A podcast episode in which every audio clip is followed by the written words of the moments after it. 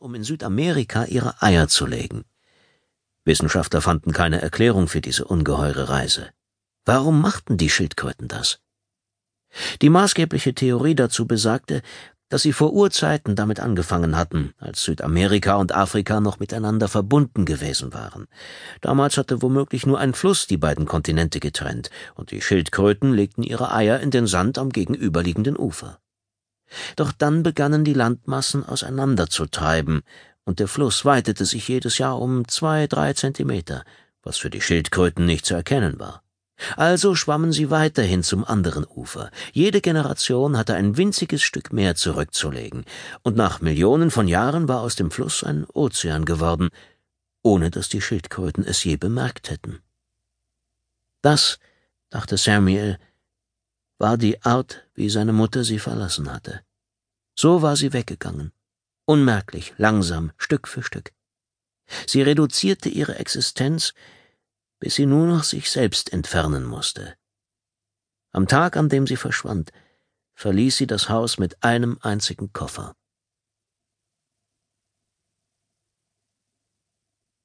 Eins.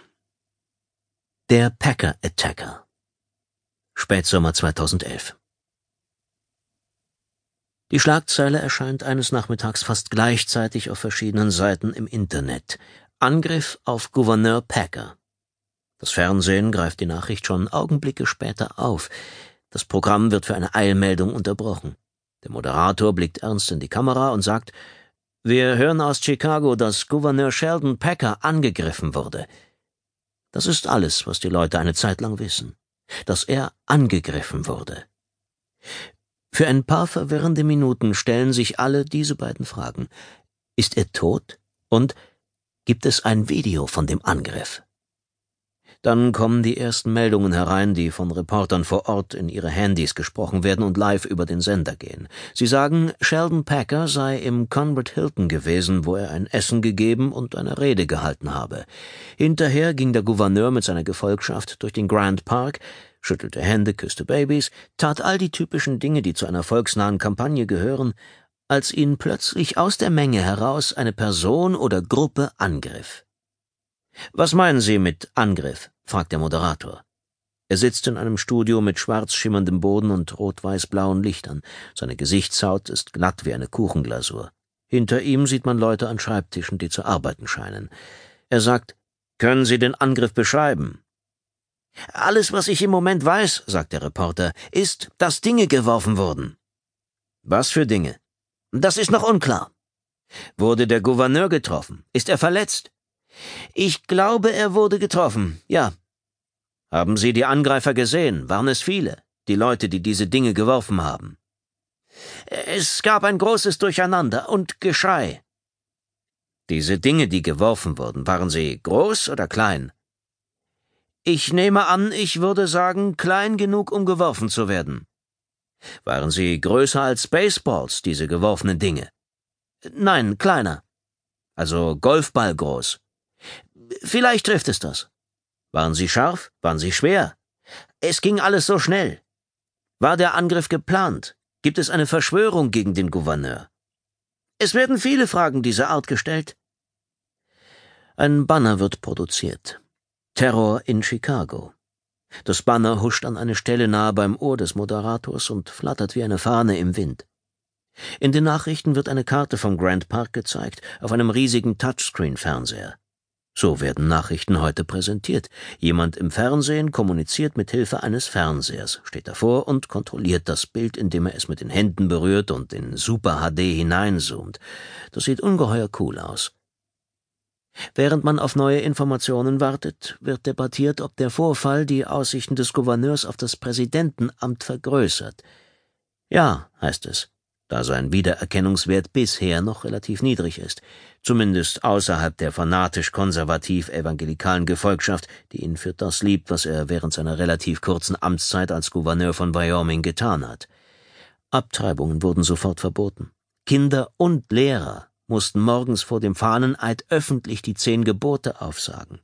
Englisch wurde zur einzigen Amtssprache und wer sie nicht fließend beherrschte, durfte weder Grund noch Immobilien besitzen. Darüber hinaus erlaubte Packer das Tragen von Waffen in Wildschutzgebieten und erließ eine Verfügung, mit der er die bundesstaatlichen Gesetze über die Bundesgesetze erhob, was laut Verfassungsrechtlern eine de facto Abspaltung Wyomings von den Vereinigten Staaten gleichkam. Packer war ein Gouverneur in Cowboystiefeln, der auf seiner Rinderfarm Pressekonferenzen abhielt und eine Waffe trug, einen Revolver, der in einem Lederholster an seiner Hüfte baumelte.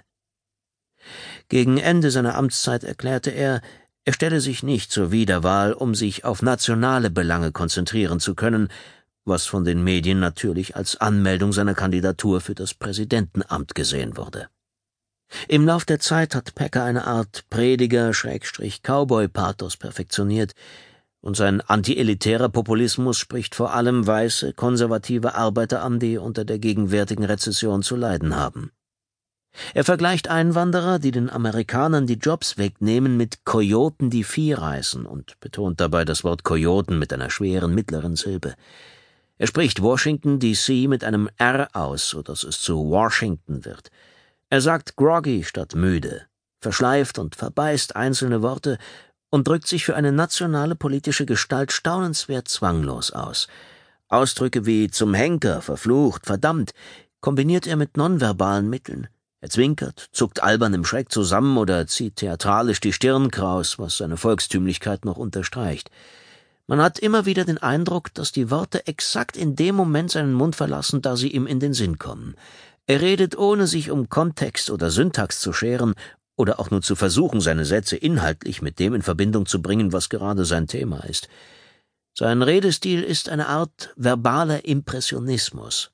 Befreit von den Zwängen überkommener Grammatik arbeiten sich seine Sätze nicht unbedingt logisch voran, sondern bilden eine semantische Suppe, einen Brei frei assoziierter Punkte, der von hier nach da treibt und in gewisser Weise das sprachliche Äquivalent einer Überflutung darstellt, die mit sich reißt, was immer sie will. Heute zum Beispiel, am Tag des Angriffs auf ihn, hat er den Präsidenten kritisiert, der gerade auf Martha's Vineyard Urlaub macht. Vor dem Essen auf seiner Spendengala verkündete er seinen Unterstützern, es ist von symbolischer Wichtigkeit, wo er ist. Und ich weiß nicht, warum sich unser Präsident gerade jetzt überhaupt noch die Mühe macht und all diese Versprechungen und Plattitüden ausspuckt, etwa wenn er uns verspricht, nicht zu ruhen, bis jeder Amerikaner einen Job hat. Und trotzdem düst er los und steckt zehn Tage lang seine Zähne in den Sand, in einer ziemlich elitären Haute-Volée-Gegend, während der Rest von uns normalen Leuten einfach nur den Kopf schüttelt und in die Hände spuckt, wie wir Amerikaner es früher getan haben. Und wir fragen uns, warum er nicht den Einzelnen in unseren kleinen Unternehmen und die Familien stärkt, damit wir unsere eigenen Entscheidungen fällen und die Regierung uns nicht sagen muss, was wir tun sollen, damit außerdem der private Sektor wächst und gedeiht und die Stimulierung der Wirtschaft, die auf der Entwicklung unserer Natur natürlichen Ressourcen und der besten Arbeitsmoral der ganzen Welt basiert. Seine Unterstützer sagen, genau so reden die normalen, nicht elitären Leute aus Wyoming.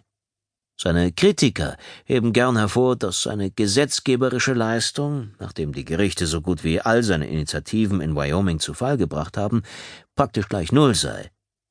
Das scheint die Leute aber nicht zu stören, die auch weiterhin für seine 500 Dollar pro Teller Gala-Dinner die er übrigens Futtertänzchen nennt, seine 10.000 Dollar Vorträge und sein 30 Dollar Hardcover-Buch Das Herz eines wahren Amerikaners, die Geldbörsen zücken und so seine Kriegskasse füllen, wie die Nachrichten es nennen, für eine mögliche zukünftige Präsidentschaftskandidatur. Und jetzt ist der Gouverneur angegriffen worden. Wobei niemand zu wissen scheint, wie er angegriffen wurde, womit, von wem und ob er verletzt ist. Nachrichtensprecher spekulieren über den möglichen Schaden, der entsteht, wenn eine Kugellagerkugel oder eine Marmorkugel mit großer Geschwindigkeit direkt in ein Auge trifft. Sie sprechen gut zehn Minuten darüber, mit Schaubildern, die zeigen, wie eine kleine Masse mit knapp 100 Stundenkilometern die flüssige Membran des Auges durchschlägt. Als das Thema erschöpft ist, unterbrechen sie die Sendung für ein paar Werbeclips. Sie preisen ihre kommende Dokumentation zum zehnjährigen Jubiläum des 11. September an, Tag des Terrors, Jahrzehnt des Krieges. Sie warten. Dann endlich geschieht etwas, das die Nachrichtensendung aus dem Stillstand erlöst, in den sie geraten ist. Der Moderator erscheint im Bild und verkündet, dass ein Zuschauer die ganze Geschichte gefilmt und online gestellt hat. Und hier ist das Video, das während der nächsten Woche etliche tausend Mal im Fernsehen gezeigt, millionenfach angeklickt und der drittmeistgesehene Internetclip des Monats werden wird. Hinter dem neuen Musikvideo der Teen-Pop-Gesangssensation Marley Miller mit